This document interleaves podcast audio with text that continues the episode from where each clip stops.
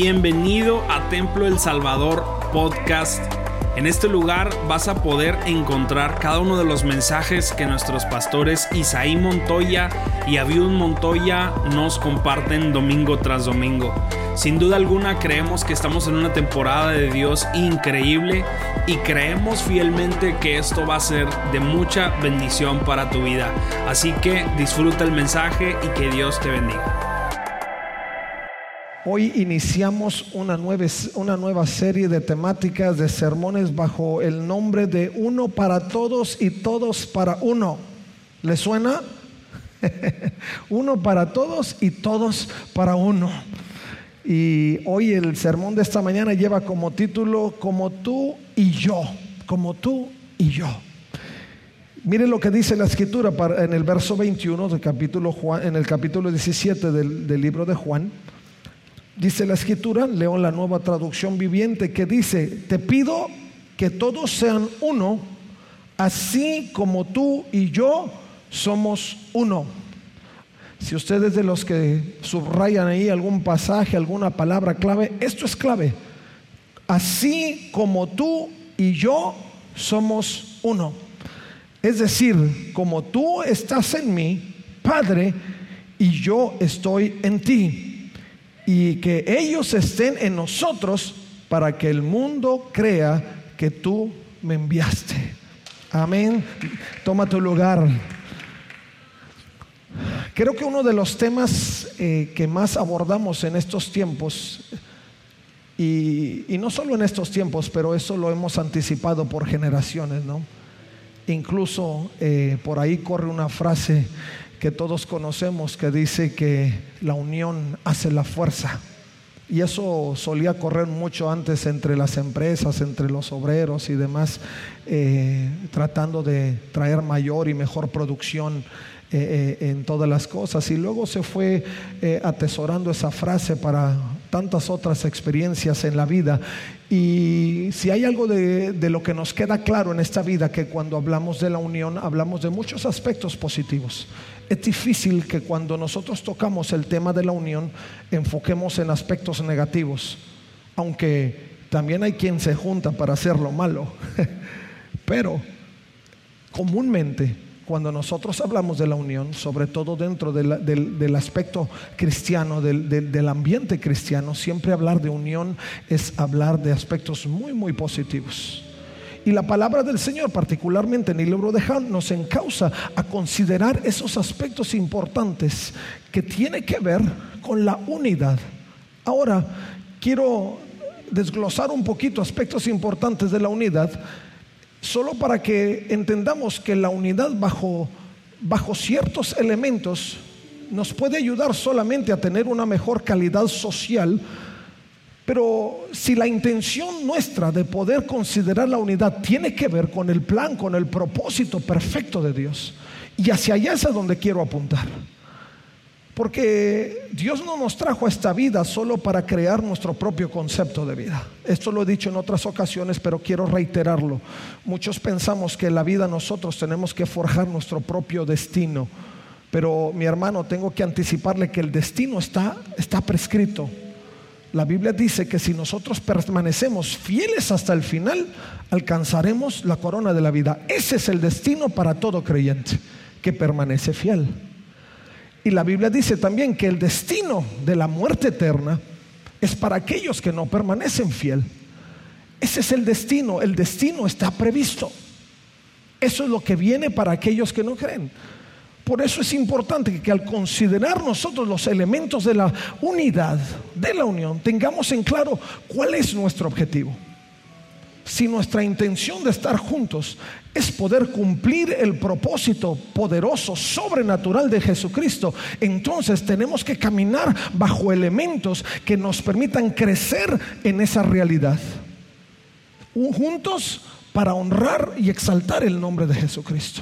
Juntos para hacer testimonio de lo que Dios ha intentado hacer con la iglesia a través de todos los tiempos. Juntos para que el mundo, dice el pasaje, crea.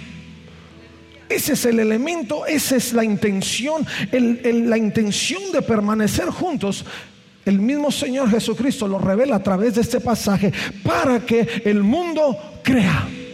Usted y yo queremos vivir juntos y trabajar juntos, no para traerme gloria yo o traerte gloria a ti, aunque eso en el camino resulta, porque cuando Dios está contigo resalta lo mejor tuyo, que es, que es el brillo de Jesucristo. No lo que tú tienes, sino lo que Dios pone, y es el brillo de Jesucristo. Y por eso queremos estar juntos, para que el mundo crea. ¿Y cómo van a creer? Yo creo que arrancando te tengo que dar algunos aspectos importantes que tiene que ver con lo que es la unidad del Padre y del Hijo. Porque lo primero que el pasaje apunta es justamente en esa unidad. Lo primero que Jesucristo resalta, dice, te pido que todos sean uno. Y lo primero que dice es como tú y yo. El mismo Señor Jesucristo, hablando al Padre, le decía, como tú y yo somos uno. Ahora, ¿a qué, a qué se, ¿a qué apuntaba el Señor Jesucristo cuando hablaba de esa unidad en el Padre? ¿Cuáles eran los elementos a los que apuntaba en la unidad? ¿Qué era tan importante en que el Padre y el Hijo estuvieran juntos? En otras palabras, ¿por qué usted cree que Jesús hacía énfasis en la unidad del Padre y de Él? porque había elementos importantes que se estaban y se iban a revelar a través de esta unidad. El Señor Jesucristo llegó a la tierra no por, no por voluntad propia, aunque entonces fue voluntad de Él estar en la tierra. Pero la escritura nos enseña que Jesús llegó a la tierra por voluntad del Padre. Y el Señor Jesucristo mismo, cuando fue confrontado, o más bien cuando los discípulos vinieron al Señor Jesucristo y le pidieron la forma en que ellos podían orar, lo que el Señor Jesús apuntó dentro de la oración que usted y yo conocemos ahí en, el, en, Mateo, del Padre nuestro, uno de los aspectos que resalta dice, hágase tu voluntad y no la mía. Y que haga la voluntad del Padre en el cielo como en la tierra. Y el Señor Jesucristo en el Getsemaní le dijo al Padre, Padre, sea tu voluntad y no la mía. Conceptos importantes que vienen en vertiente desde la misma intención del Padre. Dos aspectos importantes quiero llevar a que tú consideres. Primero, que si algo apuntaba el Señor Jesucristo en la unidad, tenía que ver con la revelación del Padre a través del Hijo y en el Hijo somos uno para que esas revelaciones tuyas, Padre, empiecen a correr. Si el Señor Jesucristo hubiera traído su propia agenda y no existiera la unidad en el Padre, se pudo haber cumplido cualquier otro propósito menos la voluntad perfecta del Padre. Por eso el Señor Jesucristo, uniéndose al Padre en ese concepto general, universal, eterno, dijo que estemos uno, tú y como tú y yo unidos en la revelación general global que emana del mismo cielo. Una revelación maravillosa de parte del Señor. Ahora, ¿qué implica la revelación del Señor? Usted se ha preguntado, ¿qué es lo que nosotros esperamos que Dios revele? Siempre pedimos al Señor revelación, ¿verdad?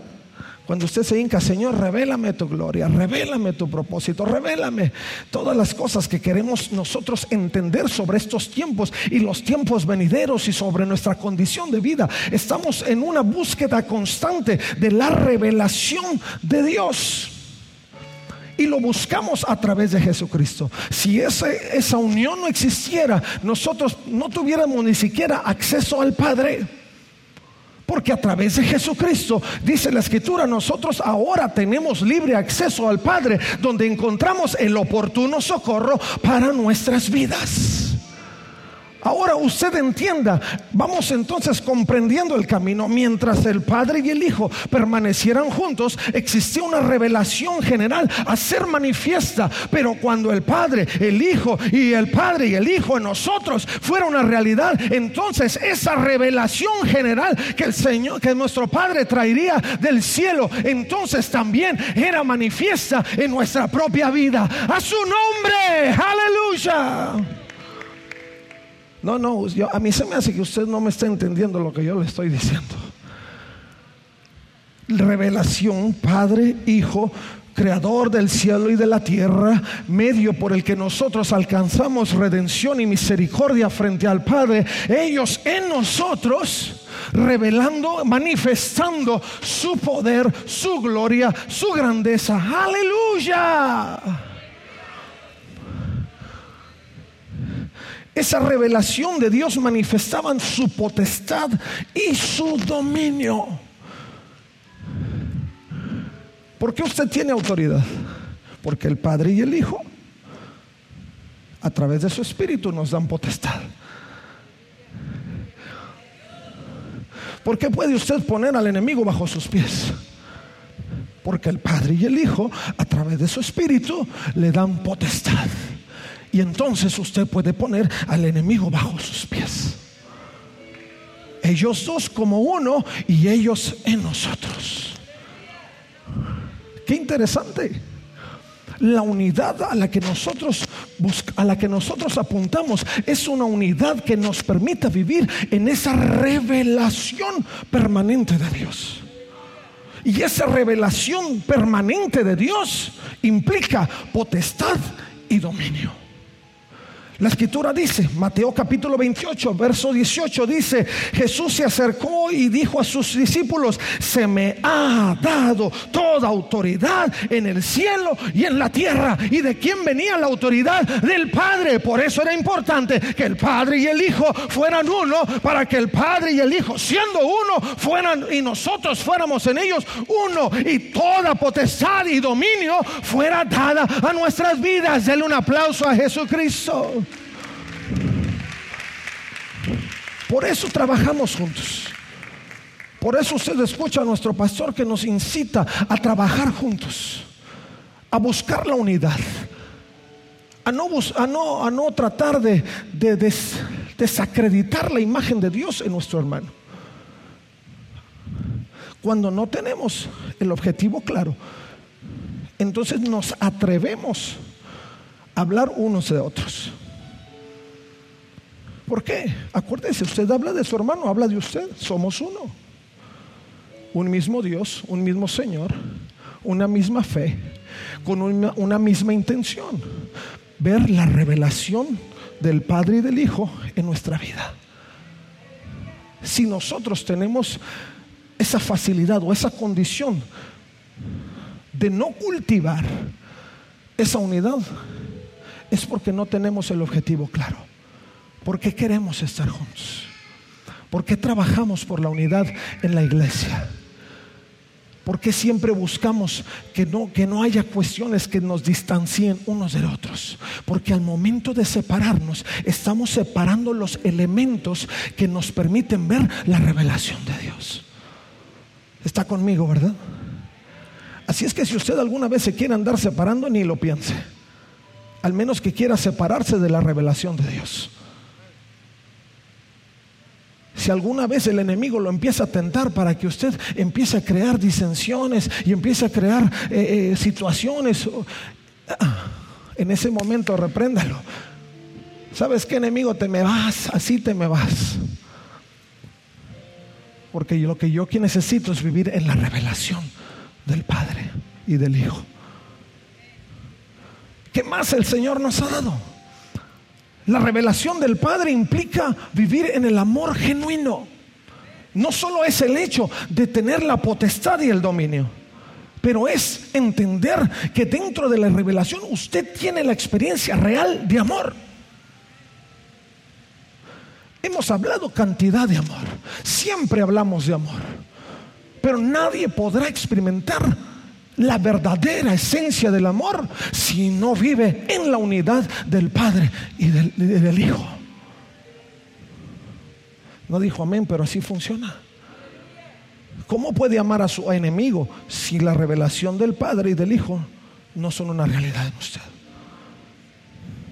Es incongruente. Somos incapaces de vivirlo o hacerlo humanamente. Algunos humanamente dicen, bueno, voy no, pero ya verás, va a llegar la mía. Y se te olvida el amor. Pero la escritura nos revela que en esa revelación del Padre, escuche, el Padre en su voluntad tanto amó al mundo, Juan 3:16, que envió al Hijo.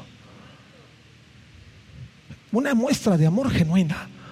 Y el Hijo tanto amó al mundo que no escatimó ser semejante a Dios para morir por nosotros. Romanos 5:8, que aún siendo pecadores, Cristo murió por nosotros. Ay, dele un aplauso al Rey de Reyes. Santo es el Señor. Amén. Cuando usted vive en la unidad del Espíritu, y cuando vive en la unidad del Padre y del Hijo, su revelación se manifiesta. Tenemos potestad y dominio. Y la experiencia del amor real y genuino se vierte a través de nuestra vida. Por eso estamos juntos. Por eso nos manda el Señor a estar juntos. Por eso el Señor rogaba al Padre, Padre, que como tú y yo, usted cree que el Padre y el Hijo se pelean, no, están en común acuerdo. ¿Usted cree que el padre y el hijo jalan con su propia agenda? No, están de acuerdo. Por eso Jesús decía, como tú, como tú, mi Padre, y yo estamos juntos, así ellos estén juntos con nosotros para que todos crean. Si usted vela por la unidad, vele por estos conceptos y dígale al Señor, ayúdame a permanecer en esa realidad. El tercer aspecto dentro de la revelación del Señor es que cuando nosotros aprendemos a observar ese objetivo en esencia, tenemos dentro de la revelación el dominio, la autoridad, la experiencia de un amor genuino. Y adicionalmente, nosotros podemos experimentar ese poder creador y de gobierno que vienen a través de la revelación del Padre. Si nosotros tenemos talentos, habilidades, capacidades para hacer, para crear, para movernos, es porque todo eso viene dentro de una unidad, de un perfecto acuerdo entre el Padre y el Hijo para poder manifestar su esencia en nosotros. Si usted recuerda Génesis capítulo 1, el hombre estaba siendo hecho y que dijo el Padre, hagamos a nuestra imagen y semejanza. Y Dios nos dio capacidades, nos dio ese poder creativo, creador, para poder hacer lo necesario y poder manifestar, ser un medio de manifestación de la gloria de Dios. Si yo canto y canto como los ángeles, o usted canta y canta como los ángeles, y si todos cantamos y cantamos con los ángeles, dígame si no se van a parar todos los carros ahí enfrente. ¿Qué tal? Si nosotros juntos nos unimos exaltando la gloria de Jesucristo, cada quien dejando su agenda de lado y uniéndonos en un mismo sentir, no solo se van a parar, pero van a ver este edificio iluminado con la gloria del Señor. Y dígame si no van a creer, claro que van a creer, porque sabrán que uno mayor está en su templo, a su nombre. ¿Ya ve por qué es tan importante trabajar juntos? Ya usted se da cuenta porque el Señor Jesús rogaba y decía al Padre, como tú y yo, Señor, ellos también. Porque en esa unidad nosotros se revela el poder del Señor creativo, creador y de gobierno. Si usted tiene autoridad, si usted tiene capacidad de gobernar empezando por usted mismo, es porque toda autoridad nos ha sido dada del Padre a través de Jesucristo. Y usted puede gobernar su propia vida para empezar. ¿Qué tipo de gobierno ejercemos? No voy a entrar en ello, pero solo un punto de reflexión. ¿Qué tipo de gobierno ejercemos sobre nuestra propia vida? Un gobierno influenciado por la unidad del Padre y del Hijo y amalgamado por el Espíritu Santo en nosotros. Le aseguro que el gobierno de su vida sería diferente si eso fuera así. Y si es así, a su nombre sea la gloria. Pero la intención en todo es que en la unidad del Espíritu podamos acentuar ese gobierno que Dios ha instado para nuestra vida. El segundo aspecto, dentro de lo que implica la unidad del Espíritu, tiene que ver con la obra del Hijo, siempre en dependencia del Padre. Esto es la parte importante de la unidad. Esto es la parte importante de la unidad. Imagínese, no digo dentro de la iglesia, pero imagínese dentro de una empresa que cada trabajador hiciera lo que quisiera. Bueno, algunos, en algunos casos sucede. Pero imagínese en qué condiciones estarían las empresas, donde cada quien no depende de nadie y cada quien hace lo que quiere. No existiera la empresa, no existiera.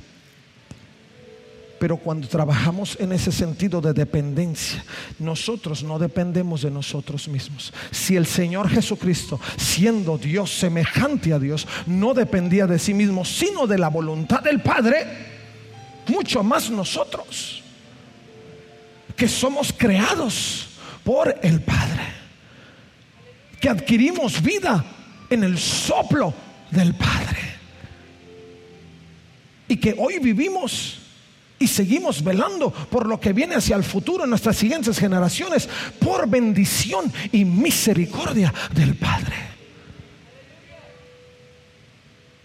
No podemos vivir separados. Jesús mismo no podía vivir separado en su completa humanidad y aún en su completa deidad, él dependía del Padre. Para que como tú y yo y eso tiene que hacer eco acá.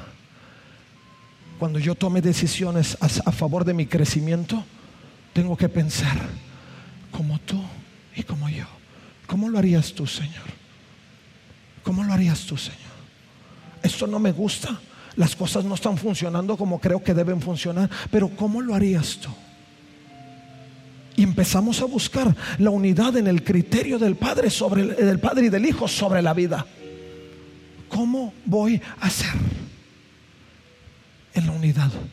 Un mismo pensamiento, un mismo sentir, siempre bajo la dependencia del Padre y del Hijo. Mis hermanos, hoy necesitamos más que nunca trabajar como uno solo. Vivimos en una en un tiempo intenso, en una guerra intensa Usted lo sabe. ¿Cuántas cosas no vemos en las noticias? ¿Cuántas cosas estamos observando dentro de la sociedad? ¿Cuántas situaciones incluso nosotros dentro de la iglesia podemos ver? Que si nosotros no trabajamos en esa unidad del Padre y del Hijo, cantidad de situaciones no encontrarían respuesta. Pero cuando vivimos con el objetivo claro y nos nos es, significativo vivir en esa realidad de Dios, entonces todo en la vida tiene sentido. Quiero ilustrárselo de una manera un poquito más gráfica.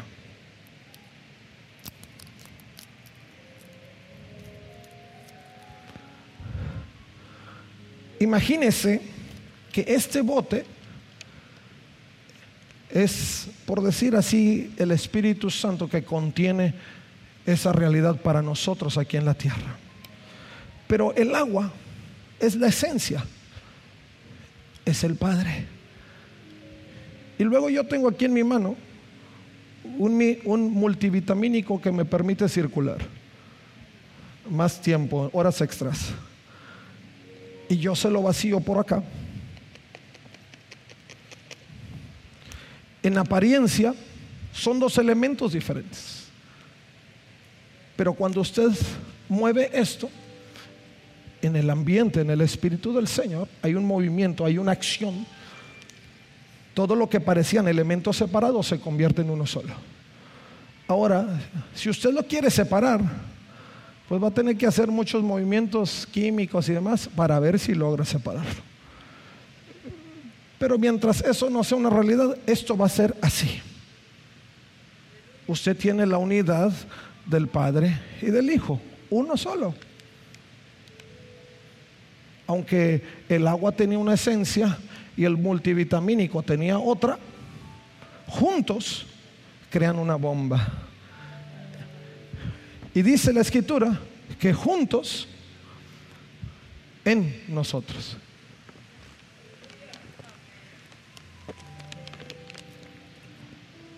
Está muy rico, por cierto. ¿Y qué sucede? Que cuando ustedes junta Padre e Hijo, la esencia en uno, en, este contenedor que es el Espíritu de Dios moviéndose entre nosotros, y usted lo pone dentro de usted, todo lo que usted ingirió, viene la esencia del Padre, vienen las funciones del multivitamínico y lo que se va a reflejar en el exterior es la energía, es la fuerza, es el estado de salud, es todo lo que proyecta hacia afuera. Y la gente va a decir, ¿qué tienes? ¿Qué te estás echando? ¿Qué sucede contigo? ¿Qué pasa? Nada, que yo vivo en la unidad del Padre y del Hijo y del Espíritu Santo y eso hace que mi vida refleje una gloria diferente a la mía. ¿Me permite un poquito más?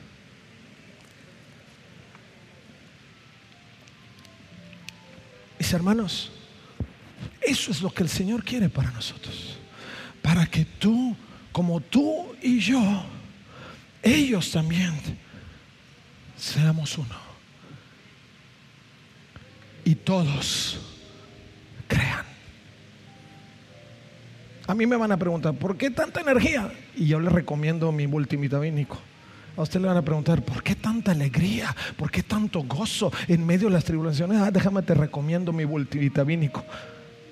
Y lo único que tienes que hacer es combinarlo con el Padre en el ambiente del Espíritu Santo y vámonos tu vida es transformada, tu vida cambia, tu vida toma sentido. Ya no tienes que vivir en tu propia agenda, porque vivir en la agenda de Dios, en la unidad del Hijo y en la comunión del Espíritu Santo nos proyecta a la dimensión más grande a la que el Señor quiere llevarnos. Dale un aplauso al Rey de Reyes. Aleluya. Y si viera qué bien se siente caminar con el Padre y el Hijo y en la comunión del Espíritu Santo. Tremendo. Yo personalmente, si algo soy adicto, soy adicto a eso. Y le pido al Señor que me guíe todos los días para no soltarme de él. Le soy franco, si un día yo no me tomo eso, como dicen los chavos hoy, me da un bajón. Como los que toman mucho café y y así, ¿no? Y si un día no se lo toma, hasta la cabeza le duele. Pero si un día nosotros no conectamos en la unidad del Padre y del Hijo y en la comunión del Espíritu Santo, nuestra vida espiritual da un bajón. ¿Usted piensa que no? Hagamos una examinación interna, como lo hacía David. Examíname, oh Dios.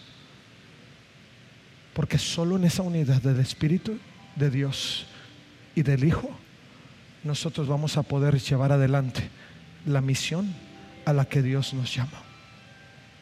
Y por eso es necesario que estemos juntos. ¿Usted quiere velar por la unidad? ¿Usted quiere ser uno como el Padre y el Hijo son uno? Este es el tiempo para hacerlo. Este es el tiempo para que usted le diga al Señor, Señor, ya no quiero manejar mi propia agenda. Es muy fácil, mi hermano, y, estoy cerrando porque el tiempo se ha ido, pero es muy fácil que cuando perdemos el enfoque de la unidad, cada quien quiera vivir bajo su propia agenda. Usted lo sabe. Si hace un análisis, se dará cuenta de que en efecto ha usted manejado tantas agendas personales porque hemos perdido el enfoque de estar juntos. Pero cuando entendemos la agenda de Dios y sabemos que la unidad da testimonio de la revelación de Dios y de nuestra dependencia de Dios, no vamos a querer estar separados. Porque así todos van a creer. Quiere alcanzar a su familia, viva en la unidad. Quiere alcanzar a los vecinos, viva en la unidad. Quiere alcanzar al que va pasando por la calle, viva en la unidad. quiere alcanzar al inalcanzable, viva la unidad. Y tarde que temprano, ese efecto de la unidad va a revelarse. Y van a creer. ¿Lo cree conmigo? Cierra sus ojos. Muchas gracias por quedarte hasta aquí con nosotros. Recuerda que también puedes encontrarnos en A Corazón Abierto podcast, en donde encontrarás charlas con nuestros pastores, con miembros del staff y con muchas personas más. Así que nos vemos la próxima semana. Muchas gracias y hasta luego.